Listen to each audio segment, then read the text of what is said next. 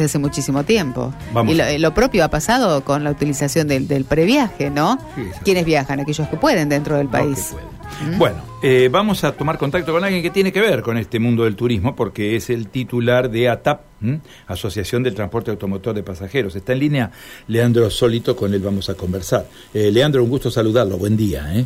¿Qué tal, Carlos? Un placer para mí saludarlo a usted y a toda su audiencia. Bueno, eh, estamos hablando de varios temas por estas horas y uno de los temas en los cuales estamos hablando tiene que ver con la situación del transporte en el interior del país. Estamos eh, con una medida que está declarada para la semana que viene, con una situación de subsidios que no se resuelve. Eh, ¿Qué mirada tienen ustedes de este panorama a esta altura? Bueno, eh, yo creo que ya lo he conversado en otras oportunidades con usted cuando me ha entrevistado. Eh, sabemos que hoy la actividad del transporte público de pasajeros, eh, sobre todo lo que es en el área de corta y media distancia y eh, el sector urbano, es subsidio dependiente. Por lo tanto, hoy el Estado tiene que asegurar los fondos para que poder hacer frente a un legítimo reclamo de recomposición salarial como es el que está solicitando la parte trabajadora, ¿no?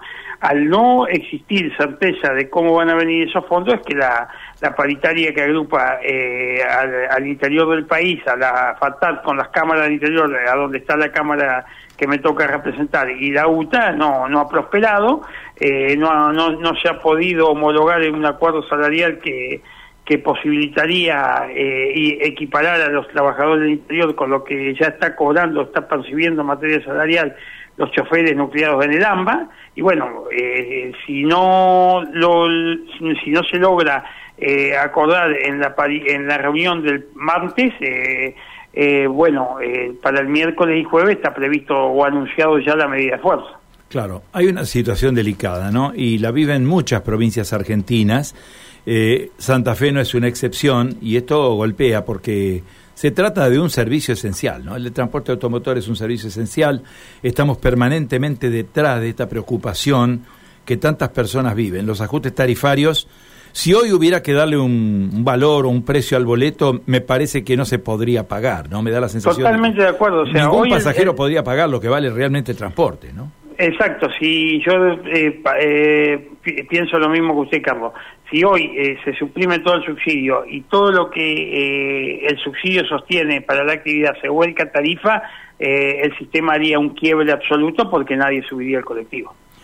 Y, y tenemos la otra contraparte, que los subsidios no alcanzan, que vamos eh, permanentemente ajustando tarifas eh, no en el verdadero costo que tendría que, que contemplar, ni, ni lo que dan los estudios de costo aún con subsidio, y tenemos un servicio caro, de deficiente calidad, eh, y que estamos en la nebulosa, por lo tanto, cada vez eh, es, digamos, una, una extinción lenta de, de todo un sistema que, que no da para más.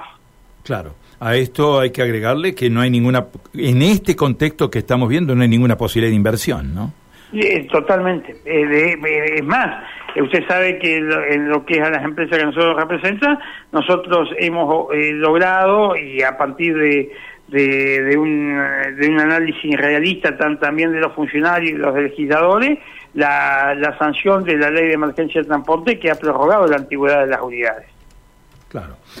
A partir del 2008. claro. Así es absolutamente imposible eh, llevar adelante es un sistema que está mejora. transformado inviable, que venía con crisis que la pandemia agudizó. Bueno, eh, así las cosas, todo parece indicar que no hay solución, no vamos directamente a una medida de fuerza, no hay posibilidades de mejorar. Bueno, hay que hay que esperar el, el, el martes. Lo que pasa que también, eh, sea esto sea esta crisis se ha profundizado por, por eh, porque el presupuesto que está en comisión en el Poder Legislativo Nacional, en el Congreso de la Nación, contempla un subsidio que en términos de inflación es menor al que se está percibiendo este año. Y la Nación, eh, la- lo que argumenta la Nación es que las provincias van a tener que empezar a hacerse cargo en cada una de las jurisdicciones del sostenimiento de, de- del subsidio, ¿no es cierto? Y del sistema. Lo cual no aparece como tan sencillo tampoco, ¿no? Claro, entonces acá lo que se ha logrado es que el AMBA eh, obtuviera los fondos para garantizar el acuerdo salarial y hemos quedado todo el interior del país eh, mirándola. Una gran asimetría ¿eh? en la que se Exacto, exacto lamentablemente. muchísimas gracias por este contacto, ha sido muy amable. No, Carlos, siempre un placer hablar con usted y cuando lo necesite estaré a su disposición. Adiós, buen día. Abrazo, abrazo. Leandro Solito, ¿no?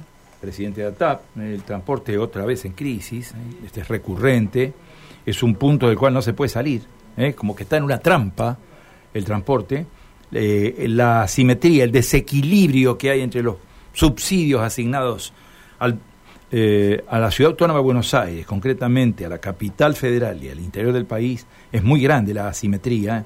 Y bueno, y en este contexto es imposible sostener la calidad del servicio. ¿no? 743, María Silva. Bueno, información de servicio, Agencia Provincial de Seguridad Vial, los corredores del territorio se presentan con tránsito normal, óptima visibilidad. Recordamos el tema de la restricción a la circulación de camiones. La medida se implementa hoy en rutas nacionales entre las 7 y las 10 de la mañana. Y el último reporte de la Agencia Provincial de Seguridad Vial